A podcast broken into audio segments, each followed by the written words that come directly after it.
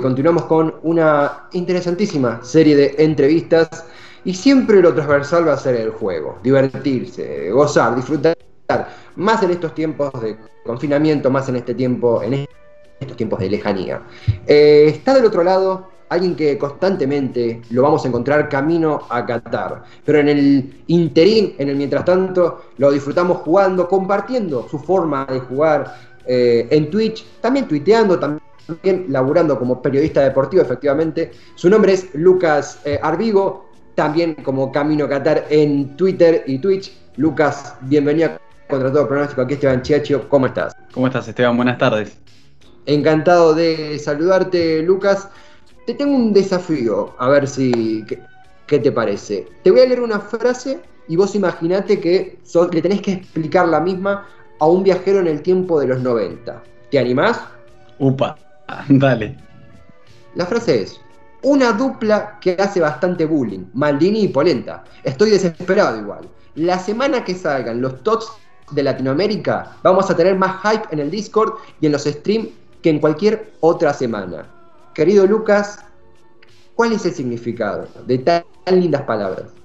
Qué complicado explicarle algo que pasó, digamos, 30 años después de, o 25 años después del, lugar donde me situás, cómo cambió todo, porque en realidad es, un lenguaje, como siempre decimos, el, lenguaje en general va mutando, va cambiando y hay un montón de palabras que hoy en día tienen sentido, que hace 5 años no tenían sentido. Incluso pensando en, la forma de hablar de, de, los chicos más chicos ahora, con un montón de palabras que nosotros con 25 años no enganchamos, pero ni de casualidad. Pasa muy seguido, pero en realidad sí, Sí, Esteban, decime. No, no, no te quise interrumpir, que justamente esto caería de, cómo muta el lenguaje. Pero no, mencionabas que en realidad qué. No, que en realidad, básicamente he estado hablando de un modo de juego virtual de FIFA, un juego de fútbol que representa digamos, la actualidad del mundo del fútbol, pero que a su vez mezcla el pasado. Uno de los 90 se puede imaginar, a Maldini jugaba al fútbol en su momento en el Milan, de hecho estaba, estaba haciendo sus primeros pasos en los primeros años de, los 90, y hoy la realidad virtual te pone a un jugador que jugó hace 30, 40, 50 años, si nos ponemos a hablar de, de Pelé, Eusebio y compañía, con jugadores como Diego Polenta, que hoy juega en Olimpia de Paraguay. Es francamente delicioso. Esto sucede en el marco del FIFA Ultimate Team, ¿verdad? Sí, es un modo de juego que mezcla, digamos, lo que sería la versión de manager, porque más manejando una institución, vas ganando monedas, con esas monedas podés comprar jugadores, pero el objetivo final es ir mejorando tu equipo con distintas cartas, como te digo, mezclan cartas de, de la vida real, jugadores que están en activo hoy en día, con leyendas del pasado y a su vez el juego está bastante bien formado, tienen un montón de contenido que si bien ahora está medio parado porque no hay fútbol, suelen sacar contenido vinculado a lo que pasa en la vida real. Por ejemplo, cartas de jugadores de la Champions League que si su equipo pasa de ronda, pasa de fase, esa carta va mejorando, como involucrando de alguna forma el mundo del fútbol con el mundo virtual del FIFA. Eh, justamente Lucas, charlando con algunos amigos para empaparme de la temática, uno me tiró una especie de frase que fue discutida, debatida, que es el FIFA Ultimate Team es una especie de, de nieto o hijo de la Liga Master del Winning. ¿Esto es así o, lo ves completamente diferente? Me parece que tiene más que ver quizás con aquellos que, están metidos con el tema del fútbol manager. Puede ser quizás una, fusión de lo que fue la vieja Liga Master, con ese objetivo de llegar a tu equipo ideal, fusionado con todo lo dirigencial que te puede dar un, hoy en día la faceta de manager, la faceta de jugar y disfrutar del juego, pero que a su vez te lo lleva como un pasito más allá, como te decía, vinculándolo con, cuestiones de la vida real y, cuestiones que por ahí te tienen un poco más, más pendiente incluso cuando no estás jugando. Además, lo, jugoso es que en el fútbol manager uno puede tomar decisiones que muchas veces no dependen de un director técnico, ¿verdad? No, totalmente, por eso, en este caso, de alguna manera también tenés esa potestad de ir moviendo las piezas a nivel dirigencial, por así decirlo. Después, obviamente, creo que hay enlazado un montón de cosas que hacen que el juego sea adictivo, por así decirlo, en el sentido de que hay todo un sistema que, si bien uno no cae, el juego está armado y el modo de juego está armado a tal punto que la empresa EA Sports, que es la empresa, bueno, EA en realidad que es la empresa, una empresa gigante de videojuegos, lo que tienen armado es todo un sistema para que aquellos que, quieren, que hay un montón de gente, sobre todo en Europa y, y en Estados Unidos, que pongan plata básicamente en el modo de juego para conseguir objetivos y contenido dentro del juego de una forma un poquito más eficiente, digamos. Por, por ese lado, Lucas, eh, lo que es el equipo logístico a la, hora de armar tus transmisiones eh, de computadoras, si se quiere, que es algo más técnico, supongo, pero también el equipo de la liga, tu composición. ¿En qué se basa? ¿Qué, qué, talento fuiste recolectando para componer tu actual escuadra? Hablando de, de lo que está in-game, digamos, lo que pasa en el juego. Claro. No, en realidad lleva no solo el tiempo que uno está de forma online, sino ir laburando por fuera, digamos, consiguiendo y consiguiendo cosas dentro del juego para que a la hora de transmitir uno tenga por ahí el contenido más, más atractivo. Hay un montón de cuestiones, como te digo, que son más de, de cosas puntuales, de ir vendiendo consumibles del club, de ir sacando monedas para poder conseguir esos jugadores que quizás al público en general por ahí no les atrae tanto. Uno trata de, a la hora del vivo, cuando se prende la, la cámara, tener siempre todo preparadito, como en todo. Un programa de radio obviamente tiene un montón de, de pormenores en la pre y postproducción que ustedes van armando y lo que quieren que salga al aire siempre es lo estéticamente más armonioso, entonces la idea es también tomarse ese rato fuera de directo para dejar todo acomodadito y que, que la persona que está del otro lado cuando vos prendas ya te tenga básicamente listo para, para hacer lo que ellos quieren. Está esa magia, esa piel de gallina y se quiere cuando se prende la luz de vivo, cuando estás transmitiendo el acá está sucediendo algo grosso. En realidad lo veo más como un... ¿Cómo decirlo? Es como subirse al colectivo para ir a trabajar. Yo lo veo de esa ah, forma. Es, digamos, la preparación es ese viaje desde cuando uno trabaja de lo que le gusta, ¿no? Que uno es lo, que idealiza siempre, ¿no? Pero pensando en ese, en ese contexto, yo me imagino la preparación como ese colectivo para ir a laburar y cuando llego es, es la hora del show. Básicamente como el, previo al vivo, imagino, de, de, ustedes también en la radio. O sea, es para mí la sensación es esa. A mí me encanta lo que, lo que hago de alguna forma. Está, no sé si de momento pero la verdad es que tengo ganas de que sea a largo plazo, estar reemplazando esa, necesidad de estar en vivo, esa falta de, estar en, radio como estuvo en su momento o en otros, otros ámbitos periodísticos. A mí me gusta mucho el micrófono en puntual, por ahí no era tanto de la cámara, pero en este caso lo que tiene es que en realidad lo que pasa en primer plano es, es lo del juego. Lo que importa visualmente es el juego y uno está solamente arriba a la derecha en la pantallita para que la gente se, ría cuando reacciona o, te vea tomar un mate y tenga ese, ese feedback un poquito más real de la situación que es solo un juego reproduciéndose, sino que hay una persona detrás haciéndolo.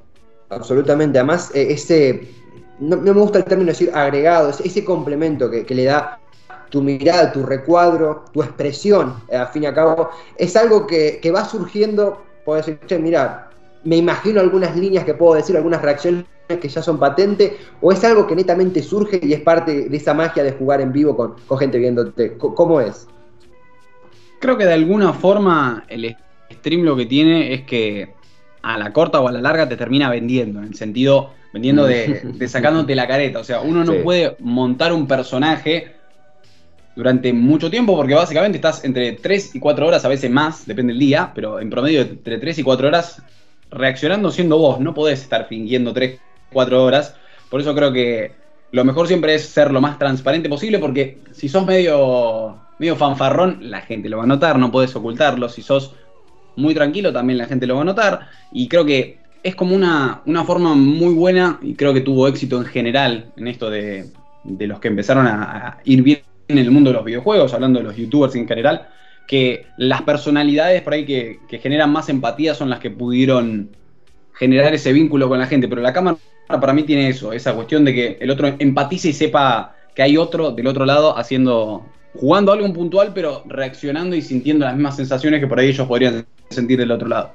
Justamente eh, por ese lado, si, recorremos la, historia gamer, a partir del.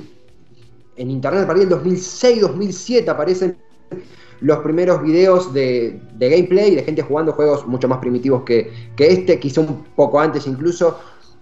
¿Cuál es tu, explicación, si, es que, si es que hay una, para el goce de tanta gente, quien te habla incluso, eh, a la hora de ver jugar a alguien? ¿Por qué nuestra generación ha encontrado tanto placer? ser iniciado tanto placer en la observación de otros jugando. ¿Qué crees que sucede? Para mí, por más que desde alguna, por ahí una gente de otras generaciones que por ahí no, no logra asociarlo de esta forma, no logra comprenderlo así, yo lo veo muy simple o muy, muy similar, no simple, muy similar a lo que es la mecánica de, mirar deportes. Me parece que, que, tiene eso de, sí, uno mira fútbol, uno mira básquet, uno mira cualquier otro deporte lo podrías estar jugando, podrías estar en, bueno, en la calle obviamente no, todos en cuarentena, ¿no? Pero si, tuviéramos un espacio de verde, digamos, en, el hogar o incluso en el, pasillo de, la casa de uno, podrías estar con una pelota jugando, sí, pero muchas veces por ahí tenés ganas de, ver y no de hacer y me parece que, incluso pensando en esto de, los tiempos de ocio, tiene que ver con, por ahí no tengo yo ganas de, estar haciendo eso en ese momento, como puede ser el deporte, pero me gustaría estar viendo porque me interesa el tema y es algo que, lo llevo conmigo en el día a día. Eh, lo que es la, eh, la construcción de vínculo con, la audiencia, ¿cómo has visto esa, evolución? ¿Cómo se fue acercando la gente a, tus transmisiones? En particular desde lo que es el, el poder conocerte con la gente, siento que, o por lo menos encontré en el stream por sobre los videos, encontré un vínculo mucho más cercano, porque en realidad quieras o no, más allá de no tener por ahí una imagen mental, visual de, las caras de cada uno o de cada una, uno ya va reconociendo rasgos de la personalidad porque los ves chatear y los escuchás de alguna forma en tu cabeza todos los días. Entonces, esa, relación directa con el público se, siente muy bien. Después, en cuanto a empezar a dar a conocer el streaming, la verdad es que arrancó mejor que lo que, lo que se suele arrancar. Es bastante difícil salir de ese, de ese ese pozo por ahí que tiene la plataforma. La plataforma lo que hace es, vos te metes en una sección, las secciones están divididas por distintos tipos de juego y una sección que se llama Just Chatting, charlando básicamente, que se hacen cosas por ahí un poco más de, distintos temas, todos involucrados en la misma, pero por ejemplo, en mi caso, la gente que quiere ver FIFA, busca FIFA, busca en español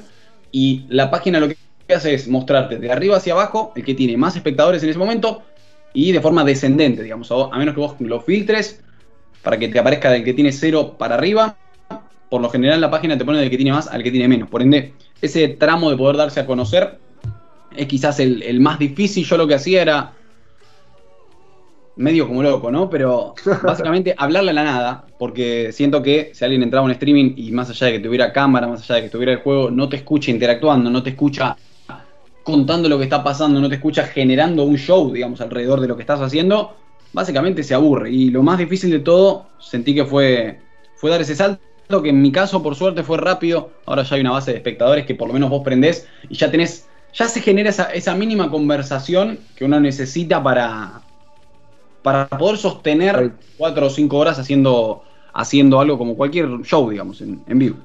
Ahora, ¿cómo se aplica esto, esto Lucas, que, vos mencionabas? Eh, estamos charlando con, Lucas Alvigo, él es periodista deportivo y lo disfrutamos como audiencia jugando en Twitch eh, bajo su alias Camino Qatar. Eh, vamos a charlar del alias en, próximas preguntas, pero justamente esto que mencionabas de eh, hablarle a la nada cuando uno arranca, que se aplica a cualquier proyecto de vida, que uno a veces inicia con un público corto, escaso, está esa ese fantasma de la desmotivación y uno suelta esa correa y de golpe empieza a hablar y, que la, gente te encuentre jugando ya, ¿no? Literal y, metafóricamente. Imagino que, que, es una barrera que por ahí para otros que están en Twitch, en YouTube, donde fuere, a veces cuesta sortear, ¿no? Sí, quizás en, YouTube por ahí es un poco menos visible porque uno sube un video y a veces sí, por ahí no aparecen algunos comentarios en, la famosa caja de comentarios, pero no, por ahí no es, tan duro el golpe, no es tan crudo, por así decirlo, en Twitch. Cuando estás media hora, ponele, transmitiendo algo que vos interpretás que es bueno y muchas veces lo es y muy. El tema es que la plataforma tiene un entorno que hace dificultoso, digamos, que la gente te vaya conociendo rápido. Una vez que uno se puede empezar a escalar un poquito, hay más chances cada vez, a más gente, más chances de que nuevas personas puedan meterse por esta cuestión de, digamos, piramidal que tiene la, aplicación, pero suelen aconsejar, la verdad es que depende también de, las ganas, la personalidad de cada uno, de cada una, tratar de, de comenzar a streamear con gente amiga en lo posible o con gente conocida que tenga intereses parecidos a través de llamada de Skype, a través de llamada de Zoom, de Discord, cualquier aplicación, como para que la gente ya te encuentre en vivo a vos en un entorno ameno, en un entorno donde vos te puedas sentir cómodo, como, como todos ahí con, amigos y amigas, siempre es mucho más fácil. y, al mismo tiempo, como el, hecho, por ejemplo, de que charlando con algunos amigos me decían, no, mira, a mí me encantaría mandarme, pero mi cámara es del 2011, te tiro cualquier dato. Eh, ¿Influye eh, eso? ¿Crees que en Twitch realmente la tecnología tiene un peso específico y hasta de requisito? ¿O es libre y cualquier persona que le pinte realmente puede ejecutar una, partida. ¿Qué sentís al respecto?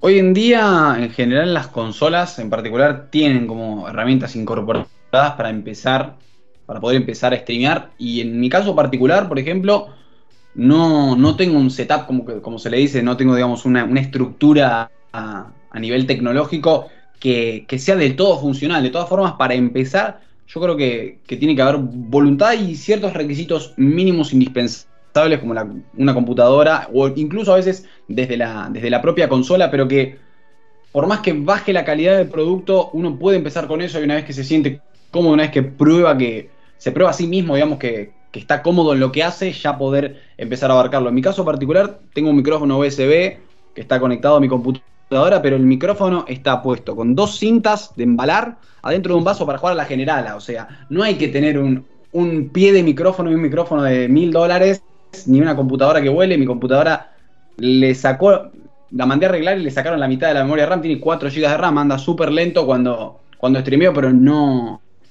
no hace a la totalidad. Si uno puede hacer un buen producto, después con el tiempo y con, la disponibilidad de cada uno lo, lo puede ir mejorando, pero entiendo que, empezar con lo que hay, con ciertos requisitos mínimos, siempre va a ser más, más, más bueno que, que, esperar a tenerlo todo para empezar, porque muchas veces por ahí esperás a tenerlo todo y cuando empezás no te convence lo que haces. Y, la verdad es que es mejor darse una chance con, algo barrial, como se le dice, para después fijarse si uno quiere seguir profundizando. Adhiero plenamente y es fantástica. La parte del vaso de Generala, creo que ahí tenemos una, patente, una marca, eh, porque es, muy motivador, genuinamente y, francamente.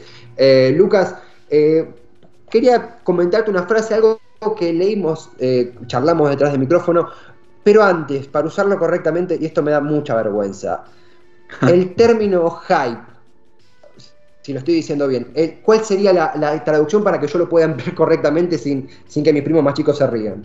A ver, hype es una palabra en inglés utilizada, digamos, en, el mundo gamer que tiene que ver con, la emoción o con la manija, dicho así en, criollo, la manija que, puede llegar a generar un evento, una situación o algo en particular, digamos. Es la emoción, dicho así de forma un poco más, más seria, pero dicho así coloquial, como los chicos, es la manija que te pueda llegar a generar algo que está por, por venir. Sobre todo el hype se habla de cosas que están por llegar en el corto plazo o en el largo plazo. Cuanto más cerca del plazo, más hype, más emoción va a tener uno de, que esa cosa llegue. Porque estoy hype, eh, tengo hype de que termine la cuarentena, eh, con todo en tiempo y forma. Claro, totalmente. Sí, estoy hypeado por poder volver a, a comer un asado con amigos y amigas. Tranquilamente. O sea, todo, todo eso que lo estás esperando con ansia. Quiero, estoy hypeado, quiero que llegue ya a la final de la Champions, ponele. Cualquier, cualquier evento o situación que nos genere así emoción, pero a nivel intenso, se podría decir que, es muy hypeante o que genera mucho hype. Acabas de abrir un mundo nuevo. Realmente gracias, Lucas, por, por tu paciencia y tu, clara explicación.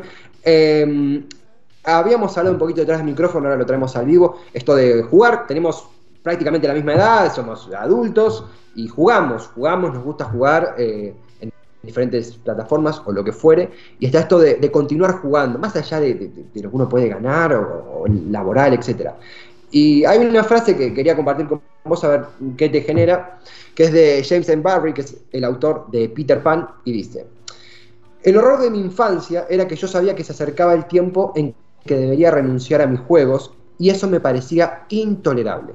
Entonces resolví seguir jugando en secreto. Eh, ¿Qué tan importante es para vos justamente continuar jugando, Lucas? Para mí en particular, o por lo menos en, mi experiencia de vida particular, todo lo que tiene que ver con los videojuegos siempre fue mi, sector donde yo me sentía tranquilo, donde disfrutaba, donde despejaba la mente de X preocupación que tuviera con 12 años, la escuela, las primeras cuestiones de la pubertad hasta el día de hoy, el trabajo y también en parte el, estudio. Uno, metiéndose, digamos, en, profundidad ya con el streaming y, las ansias de, hacer un proyecto, por ahí ya le ponen un, un toque más laboral, por así decirlo, con una especie de, organigrama, intentando proyectar cosas, pero en cuanto a la función de, lo que es el simple hecho de jugar, que es lo que a uno lo, trae al stream y, lo, y fuera de stream también es lo que te hace prender la consola o la computadora, creo que es un cable a tierra, una forma de desconectar que no tiene que, que cambiar según la edad si uno lo disfruta, ¿por qué modificar un hábito que no tiene, digamos, repercusiones negativas a menos que lo uno lo haga 850 mil horas al día, como todo, cualquier cosa hecha en, cantidades exageradas o de forma no balanceada termina teniendo implicancias negativas. Entonces, con, con, el disfrute y con el vínculo, yo en particular, a lo largo de mi vida sentí que me llevé muchos aprendizajes, por más que mucha, mucha gente no lo pueda llegar a ver, del mundo de los videojuegos, ya sea desde trabajar reflejos con cierto tipo de juegos, a aprender geografía jugando juegos de fútbol y conociéndome las banderas de todos los países del mundo, más o menos. Otra vez hablamos en directo que salió un jugador que juega en, la liga inglesa que es de Tanzania. Y uno viendo la bandera ya sabe que es Tanzania. Y digo, no podés conocer a la bandera de Tanzania si no jugaste juego de fútbol desde que tenés 5 o 6 años. Como que hay un factor de aprendizaje, incluso el, el idioma inglés nunca lo estudié en un instituto y sin embargo entre eh, series, películas y jugar videojuegos en inglés de chico, uno va formando también conocimientos a nivel idiomático. Así que, puestos en, el lugar adecuado y de la forma adecuada, los videojuegos son un, gran factor de enseñanza, como hoy en día también lo es para, para los chicos otro tipo de contenidos, el contenido audiovisual y el contenido de, distintos tipos. Creo que, es una cuestión más de, de estigma a nivel social el hecho de señalar con el dedo el que sigue jugando y ya tiene barba o bigote, que una cuestión de, de desapego o algo. Uno tiene que seguir siendo fiel a, lo que lo hizo feliz siempre. ¿Por qué sacarlo si nos hace felices? Adhiero totalmente, totalmente. Eh, Lucas, es, lindo escuchar estas reflexiones. Es muy, muy empatizar por, por ese lado, el lado lúdico. Eh, para comenzar a, concluir esta, esta, tan linda charla, vamos a, al nombre, al alias, al usuario que, por ejemplo, te encontramos en, en Twitter, donde nos enlazamos, que es arroba Camino en referencia a la próxima Copa del Mundo y si uno bucea en tu biografía propia de Twitter, de 2018 decís estudio árabe con un objetivo, cubrir la próxima Copa del Mundo. Ni debo preguntarte qué significa el próximo Mundial para vos, porque imagino que mucho, pero cómo está ese trayecto, cómo está esa, esa víspera, ¿no? En este contexto. En realidad ahora, bueno, con intriga de, saber qué, qué, puede pasar y cómo va a seguir desarrollándose todo eso, pero quizás desde que inicié con el proyecto, que fue más o menos hace un año en cuanto a lo que es la cuenta de Twitter y demás. Mediados de junio, principio de julio fue el comienzo de, Camino Qatar. Fue mutando, como todo. Uno va, va pensando las cosas de forma distinta. En un principio sí era quizás desde una línea más, más periodística tradicional, por así decirlo. Y hoy en día por ahí con, otras experiencias que, he tenido en, la profesión, que no, no me terminaron de... No, no de convencer, sino de... Como que estoy medio peleado con la profesión en términos tradicionales. Hoy en día como que no, la estoy pudiendo sentir quizás de la misma forma que antes por cuestiones y problemas que tenemos, creo yo, la mayoría en el mundo del periodismo que tienen que ver con, explotación laboral y demás cuestiones que, existen y que hay, que hay que tomarlas como tal. Hoy en día quizás el proyecto, si bien sigue 100% vigente, sigo estudiando árabe todas las semanas a través de videollamada, el profesor se fue a vivir a Estados Unidos y, o sea, pasamos de hacer clases en La Plata, acá en la ciudad de La Plata donde vivo yo, a que el loco esté a 10.000 kilómetros de distancia y seguimos firmes con las clases. Más allá del conocimiento idiomático que está buenísimo y me está ayudando, me va a ayudar, creo yo, en un montón de otras cosas, además de, poder llegar a la Copa del Mundo. Hoy me pienso más, o me imagino más, cubriendo una, Copa del Mundo desde un lado de, la creación de contenido independiente, buscando quizás a través de, cualquier plataforma que, pueda llegar a tener, ya sea las redes sociales o, a, través de incluso Twitch o YouTube, en función de, de si gusta o no el contenido, conseguir quizás algún, algún tipo de sponsorio, algún tipo de, canje, como se le dice vulgarmente, para poder llevar, digamos, una experiencia alternativa a lo que suele ser una, Copa del Mundo. Me imagino yendo allá y, hablando con la gente, con los cataríes y con la gente en general de Medio Oriente, contar un poco la cultura, contar un poco quizás ese, ese trasfondo que va más allá de un hoy juega Suiza, Dinamarca, los titulares van a ser X y X, se juega en el estadio tal de, generar una, experiencia quizás distinta en relación a una Copa del Mundo. Obviamente el sueño sigue estando y quiero estar ahí también pudiendo vivir la experiencia a nivel social incluso, que ojalá si no hay pandemia de ningún tipo se pueda dar, que es un evento de tal magnitud como es un mundial. También Lucas, por, por último, que te, arrimo esta reflexión que mientras te escuchaba se me, se me activaba, que uno un poco se lo obliga a, a, atravesar y a ver en estos tiempos de encierro, de confinamiento, de sacar darle el juego a Internet, eh, esto de que ya no nos limitamos o ya no existe ese límite del registro, del pasó tal cosa, tantos anotaron, tantas amarillas, sino el poder redoblar la apuesta y crear contenido. De hecho, Camino a Qatar, Camino a Qatar, que es tu, Twitter, tiene hasta su, propio logo y ha ido al campo del Twitch, ha ido a otros ambientes también, en la radio ahora mismo. Eh, entonces, qué, qué, sano, qué motivador, qué, final feliz, si se quiere, amén de todas las puertas abiertas que quedan, eh, poder encontrar esa, ese escenario de crear contenido, no, no solo registrar.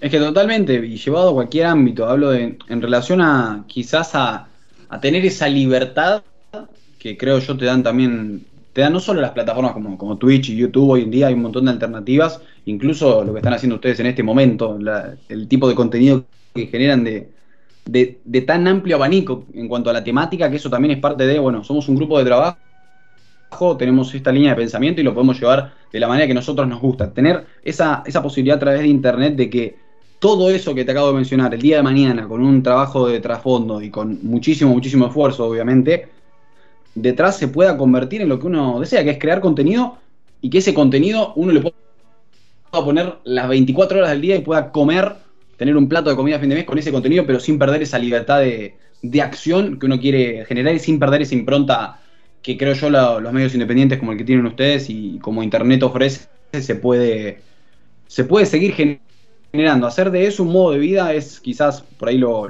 más, lo más hermoso, pero no, pensando en, términos económicos, sino en términos de sustento y de poder trabajar con esa libertad que creo yo no, no se tiene que perder nunca y uno tiene que, en la medida de lo posible, mantenerse siempre eh, fiel a su esencia. Ha sido una hermosa charla, una bellísima charla, Lucas. Por último, eh, agradecerte tus palabras, tu tiempo. ¿Hay algún mensaje final, algún chivo que nos quedó pendiente, algún mensaje que quieras concluir? El micrófono es todo tuyo. No, más que nada, creo que hay algunos de los chicos que les avisé. El Discord, digamos, es una plataforma que es como un foro de la, comunidad de cada stream, avisamos por ahí, así que un abrazo enorme a, cada uno y cada una que, se prende cada noche acá en Argentina y madrugada en España, más de uno que aparece a las 5 de la mañana en España y dice, hermano o hermana, anda a descansar un poco, así que la verdad es que el agradecimiento es todo para, para esa gente que, que de a poco va convenciéndolo a uno de que de que está yendo por el camino correcto y de que no hay que aflojar. Después, el chivito sí, lo tiramos. Es twitch.tv barra Camino Qatar o Camino Qatar buscado en Twitch. Todas las noches jugando ahí FIFA y charlando un poco de la vida, con unos mates por medio como siempre. Así que con, con, ese, con ese relax y esa, y esa soltura que, que tan disfrutable lo hace. Brindamos por eso, Lucas. Gracias por tu tiempo, éxitos en los proyectos y será hasta la próxima conversación, ¿te parece? Cuando ustedes gusten, Esteban, un abrazo grande y muchísimas gracias. Un placer, gracias a vos, Lucas. Lucas es Lucas Ardigo, arroba Camino Qatar en Twitch y en Twitter. Eh, uno de los referentes de ese mundo lúdico virtual tan lindo y tan, tan necesario en estos tiempos de, confinamiento que tenemos en Internet, en Twitch Argentina, pero en Internet para el acceso de todos. De hecho, él citaba el caso de, gente de la península ibérica consumiendo lo que hace. Un verdadero placer. Vamos a ir con una canción para descansar un poco nuestra garganta. Vamos con Dire Straits, Walk of Life. Después, más noticias.